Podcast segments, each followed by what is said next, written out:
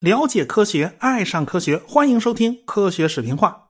最近呢，出了一件大事儿，位于南太平洋的汤加王国境内发生了剧烈的火山爆发。大家对这事儿啊都挺关心的，都要求我来讲一讲。有的老听众还把以前的事儿都翻出来了。我以前讲达尔文环球航行的时候呢，刚好讲到了1835年啊，智利的康塞普西翁被一场大地震给摧毁了。达尔文刚好航行到这个地方，亲眼见到了当地的惨状。我不过就是讲述了一下这段历史嘛，是吧？我又没怎么着嘛。结果过了几天啊，这智利就地震了，结果闹得我成乌鸦嘴了，是吧？说实话，我真不是预言家，我哪有那本事啊？这是就这种事儿呢，只是巧合罢了。环太平洋火山地震带啊，就是个经常出事的地方哈，这一点都不奇怪。这不是吗？日本九州又发生了六点四级地震啊！这刚过去没没多长时间呢。我声明啊，这事儿跟我没关系，我不是乌鸦嘴，这事儿我一句话都没说过。既然大家对火山爆发啦、对地震啦这么感兴趣，那我们这次就来好好讲讲火山和地震那档子事儿。凡是上过中学地理课的，也都知道环太平洋火山地震带这条地震带啊，是从南美洲沿岸一直延伸到北美洲沿岸，延伸到阿拉斯加，顺着阿留申群岛。延伸到俄罗斯的勘察加半岛，从勘察加半岛延伸到千岛群岛，然后穿过日本列列岛，延伸到台湾，然后呢南下东南亚，顺着所罗门群岛延伸到南太平洋。到这儿的话呢，大致就是个大写字母 C 的样子。但是环太平洋火山地震带就在斐济和汤加这里突然拐了个九十度的弯啊，它直接奔着新西兰就去了，最后在新西兰正式结束。所以这个字形呢，就不是个 C 了，就变成了一个大写字母 G 了。这样的话，大家就对汤加的位置有个印象了，就在大拐弯的那个地方。这条环太平洋火山地震带足有四万公里长，全世界活火山呐、休眠火山呐，大部分都在这个圈上。扒拉手指头算一算，足有四百五十二座火山，占了全世界火山百分之七十五以上。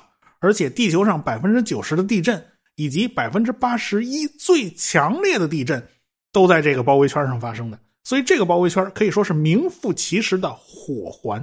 所以啊，这个圈上不出点事儿，那才叫不正常呢。汤加所在的位置呢，恰好是在一条俯冲带上，这条俯冲带呢，就从新西兰一直延伸到汤加，左边是汤加板块和克马德克板块，右边呢是太平洋板块。太平洋板块就插进了汤加板块和克马德克板块的下边，而且插入速度还非常快，每年能插进去二十四厘米，这速度算是够快的了哈。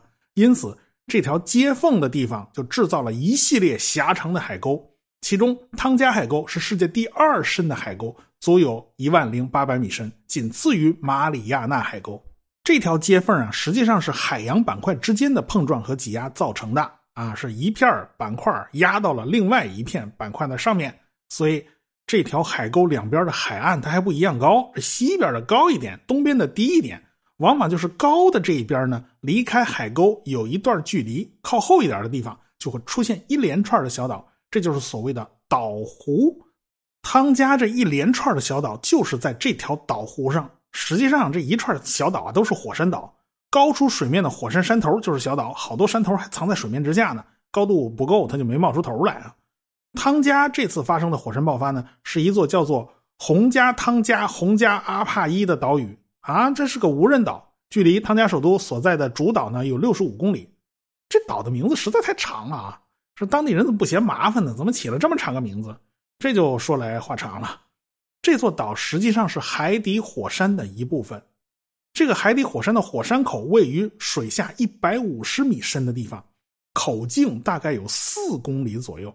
二零零九年的一次喷发就造成火山口的西北角有两块边缘伸出水面，就变成了两个小岛，一座叫洪加汤加，另外一座小岛叫洪加阿帕伊岛。这本来是两个小岛嘛，可是二零一四年到二零一五年啊，这个海底火火山呢，它又喷了啊，这次喷的规模不大。大概算是二级喷发，就算是喷的比较温和的。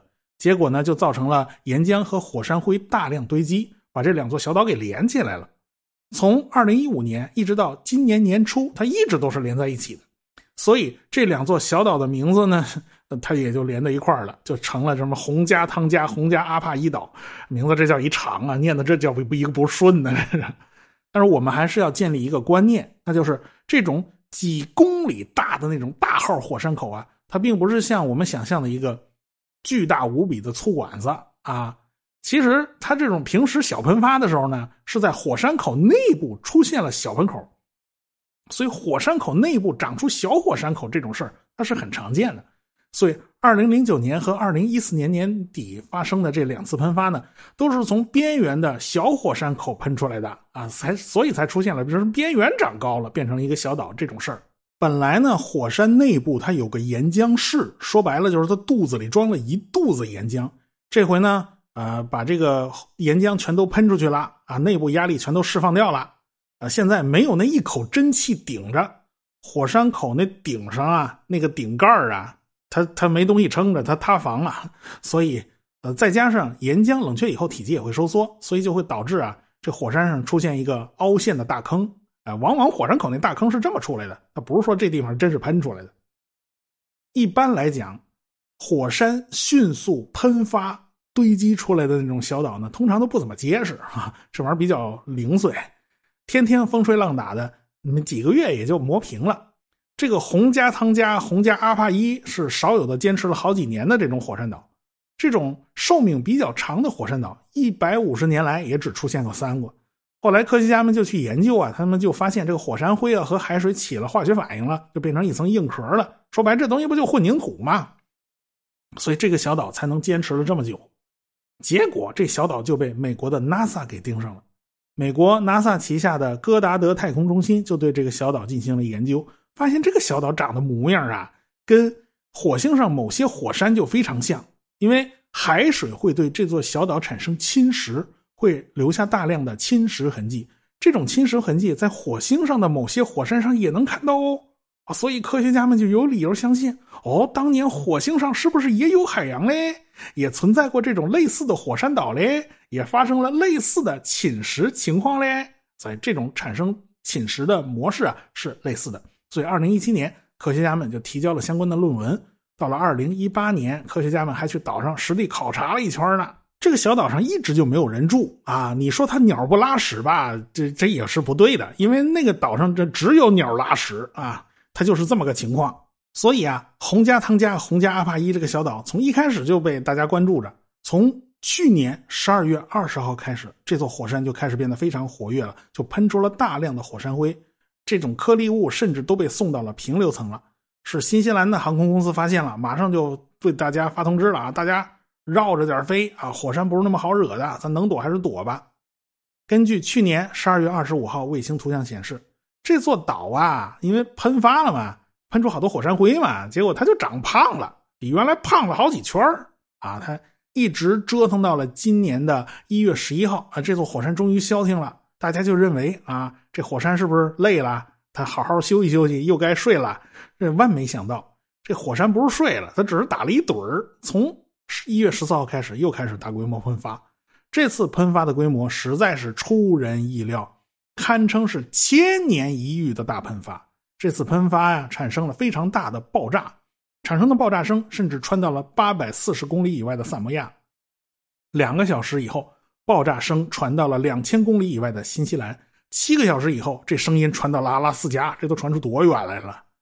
而且，这个爆炸产生的冲击波不仅仅是被人的耳朵听到了，就连太空里面的卫星也直接看见了这个冲击波。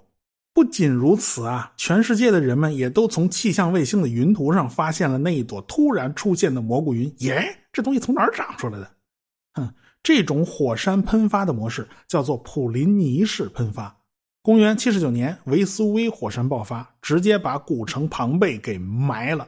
当时古罗马的学者叫老普林尼，哎，正在研究这次火山喷发，结果就在这过程中他死掉了。啊，他的外甥小普林尼倒是没死。完整的记录下了喷发的过程，所以这种喷发就叫做普林尼式喷发。普林尼式喷发产生的烟云很像是核弹爆炸，只是规模要大得多啊，放大了 n 倍。典型特征就是一柱啊烟柱冲天而起，直冲霄汉，能一直吹到平流层。等到了平流层以后，火山烟灰就会扩散开，变成个大圆饼，变成一把伞的样子。在太空中，这把大伞就被卫星给拍着了，就跟种蘑菇一样，扑哧一下，这儿就张开了一把大伞。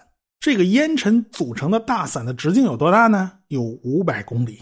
而且这次火山灰啊，不但被送到了二十公里的高空，进入到了平流层，甚至有可能被送到五十五公里高的中间层。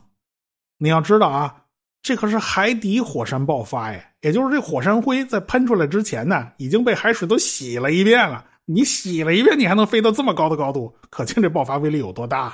那么这次火山爆发怎么会造成爆炸呢？还炸得这么脆呀？要知道，岩浆从火山口里喷出来的时候，温度高达一千两百度。这么高的温度呢，使周围的海水全都气化了，也就使得岩浆和水之间就隔了一层蒸汽膜。这层蒸汽膜呢，会隔绝水和岩浆的接触。这样的话呢，这岩浆冷下来呀，它就没那么快，它是慢慢冷下来的。这水呢，也是被慢慢烧开的。但是这次可不是，这次喷出来的岩浆富含大量的火山气体。结果，这种岩浆冲进水里以后啊，表面那层蒸汽膜会被破坏的，就导致炽热的岩浆直接跟这冷水接触。这一接触，那可就坏了菜了。这个岩浆跟冰冷的海水接触以后，岩浆立刻就会碎裂。结果碎了以后，把内部最烫的那一部分又给它暴露出来了，而且是等于加大了接触面积，跟更多的海水接触。结果呢，这岩浆碎块就会进一步碎裂。这就形成了一个恶性循环，成了某种加速趋势，结果就造成了一瞬间的那种爆炸。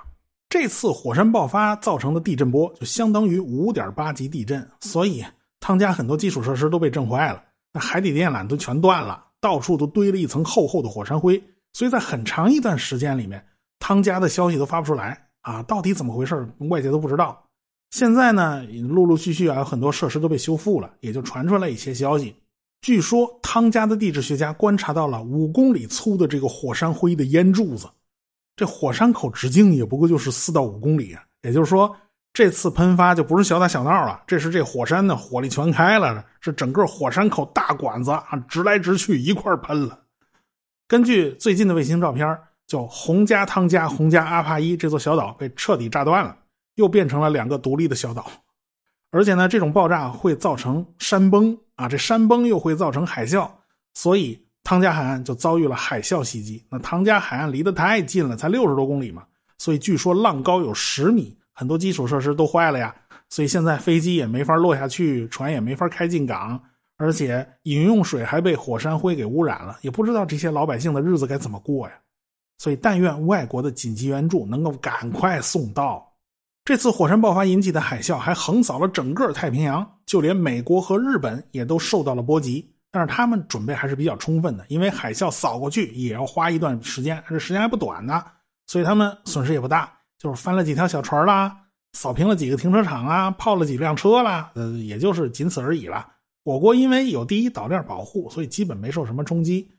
这海啸波浪高度最高也就十几二十公分，所以就连警报都懒得发了。哎，这就是我国的地理优势啊。那么这次火山爆发的规模到底有多大呢？我们一般呢是用火山爆发指数来描述一个火山爆发的威力。首先你要看火山到底喷出多少东西，外加喷发的烟柱能有多高啊，还有释放的总能量有多大呀？最后进行一个综合评定，就可以算出这个爆发指数了。主要还是看你喷出多少东西。最低的呢，当然就是零级。零级实际上就是岩浆从地下咕嘟嘟嘟冒出来，它在慢慢流淌，它根本就不是喷发，所以它也就没什么威力。一级喷发呢，就比零级要强得多了，时不时就从地下喷出一些岩浆和烟尘，没有多高啊。这样的话，就在周围堆出一个圆锥形的小火山口，喷出的岩浆和火山灰加起来，也就是一万立方米左右吧。到了二级就不一样了，二级喷出来的火山灰和岩浆大概就要一百万立方米了。到了三级会到一千万立方米，四级呢就要到零点一立方公里，五级呢就要达到一立方公里，六级是十立方公里，七级就是一百立方公里，八级就要达到一千立方公里以上，再往上就爆了表了。一九九一年那次的皮纳图博火山啊，那次喷发就属于六级，也就是说喷出了十立方公里左右的火山灰和岩浆。也就是说呢，如果这些火山灰和岩浆做成个立方体的话，边长是二点一五公里。你可以闭着眼想象一下，一个两千多米见方的大方坨子立在你面前是多大一个体积啊！这次汤加的火山喷发呢，大概是在五级到六级之间。但是这次你到底喷完没有啊？这个喷没喷完，这谁都不知道。万一后边他还继续喷呢？那喷起来没完呢？那那级数还得往上涨啊！当年的皮纳图波火山呢，喷发出了两千万吨的二氧化硫。这些二氧化硫进入高空以后呢，会阻挡太阳光，会造成地球气温的下降。所以在火山爆发之后的两三年内，地球的平均温度降低了零点五摄氏度。这次汤加这个火山爆发，似乎它没这么大本事。这一次呢，它喷出了四十万吨二氧化硫，这数量上啊，它远远不够啊，所以大家也就不用担心会出现什么无夏之年了，这还差得远呢。但是搞气候模型的那一帮子人肯定是有事干了嘛，因为二氧化硫会导致呃气温下降，但是喷出来的那些二氧化碳呢，又会导致气温上升。到底是东风压倒西风，还是西风压倒东风？这个你自己是判断不出来的，这就就得建立一个模型去算一算。这一算啊，那麻烦事就来了。本来这都快过年了，大家都想着会歇会儿呢，没想到这老天爷横插一杠子，他就是不让你休息。那没办法，大家只能着急忙慌的修改气象模型，在超级计算机上拼命跑呗。那还能怎么办呢？去年的十二月三号，日本东部的山梨县和西部的和歌山县附近呢，就发生了四点八级和五点四级的地震。这种小地震在日本人面前那就是毛毛雨啦。但是这两次小地震也把日本人吓得不轻。因为山梨县地震的震中距离富士山只有三十到四十公里，日本一直有个传言，那就是富士山内部的压力太大了啊，那已经大到一点六兆帕了，达到这数字就快要喷了。这地震是不是会把富士山给它点活了呢？反正这么多天过去了，富士山还是挺老实的，人家一点喷发的迹象都没有。但是。汤加的海底火山这么一喷，日本人心里咯噔又一下。再加上啊，这个九州岛居然又发生了五点四级地震，这时间上跟汤加这火山爆发距离也太近点了吧？要知道啊，一七零七年富士山发生大爆发之前的四十九天内，发生了一场八点六级大地震。那么这次地震和富士山的喷发之间有没有联系呢？这个日本人就越想越后怕了。不过。万一富士山喷了，日本人呢，他也是有应对措施的，因为这种应急预案已经准备了，也不是一天两天了，是吧？不过根据我查到的资料，富士山目前还是挺安静的，人家是一点要喷的迹象都没有啊。那么，富士山在一七零七年发生的那次喷发到底算几级呢？目前估计是五级左右，规模并没有达到那个超级火山的程度。一七零七年那次火山爆发，其实造成的危害还不如四十九天前那次八点六级大地震呢。这八点六级大地震才是真的要命哦，对，顺便告诉大家一个冷知识啊，那就是一七零七年的那次爆发，历史上叫宝永大喷发，它并不是从富士山那圆锥形的山顶上那火山口喷出来的，他老先生是从侧面侧喷出来的，这叫霸气侧漏啊，你知道吧？所以大家去看富士山的地图，就会发现啊，怎么侧面有一个巨大的大坑啊？这岩浆就是从侧面喷出去以后，内部山体不就内部空虚了吗？所以这座山呢塌房了，就塌出一大坑。如今在富士山的侧帮子上留下了一个小山包啊，如今这座小山包叫宝永山。实际上，富士山的结构呢是。一座山压着另外一座山，层层叠叠堆积而成。它最初有个火山口啊，喷呐喷呐，就喷出来一个圆锥形的小火山。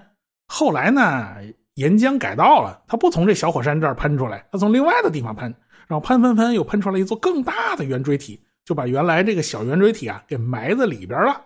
这种事儿呢，发生了好几次，足足埋了有四层，最后形成了我们今天看到的富士山的。圆锥体和结构，相比日本人呢，这个韩国人的心态就有点意思了。他们对富士山喷不喷那个关心程度啊，似乎比日本人还要热心一点。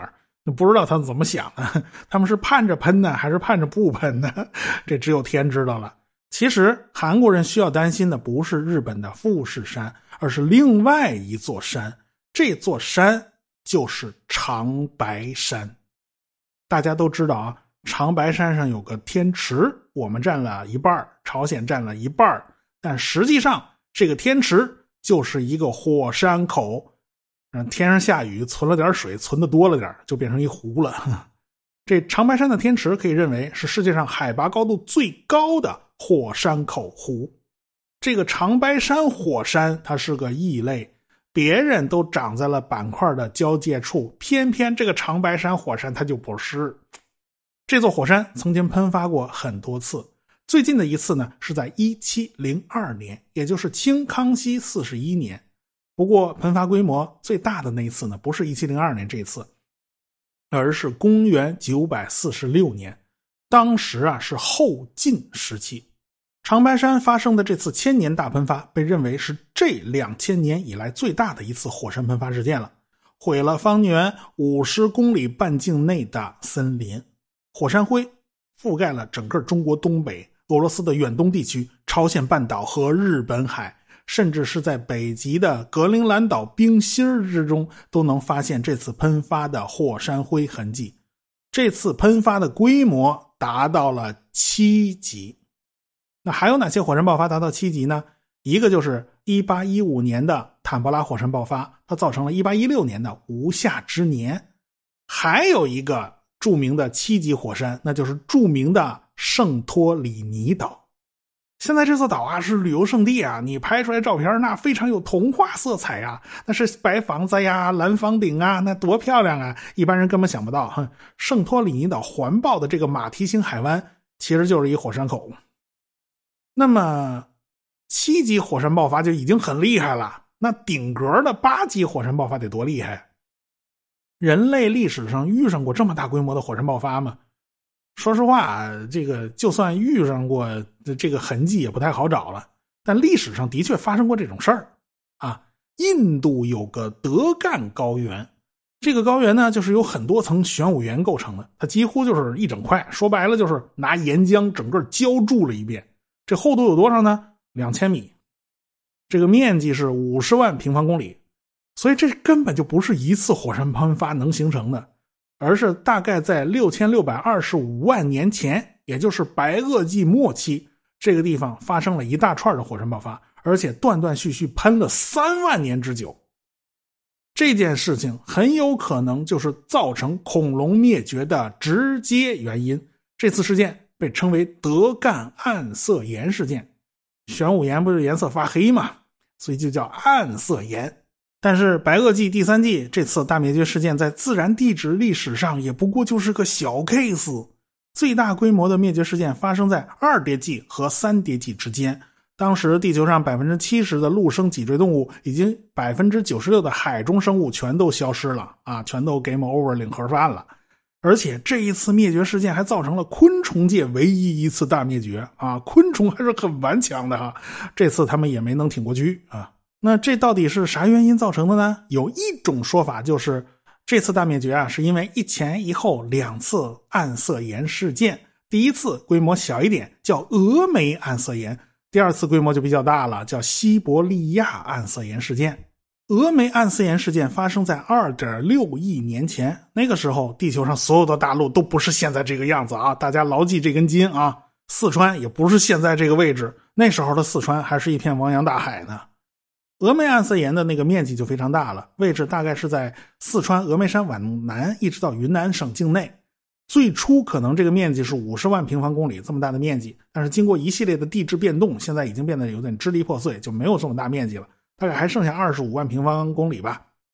玄武岩的厚度大概是从几百米到五点五公里不等，平均起来大概是在七百米左右。也就是说，在这么大的面积内，到处都有岩浆涌出来，整个这片区域到处都是火山喷发。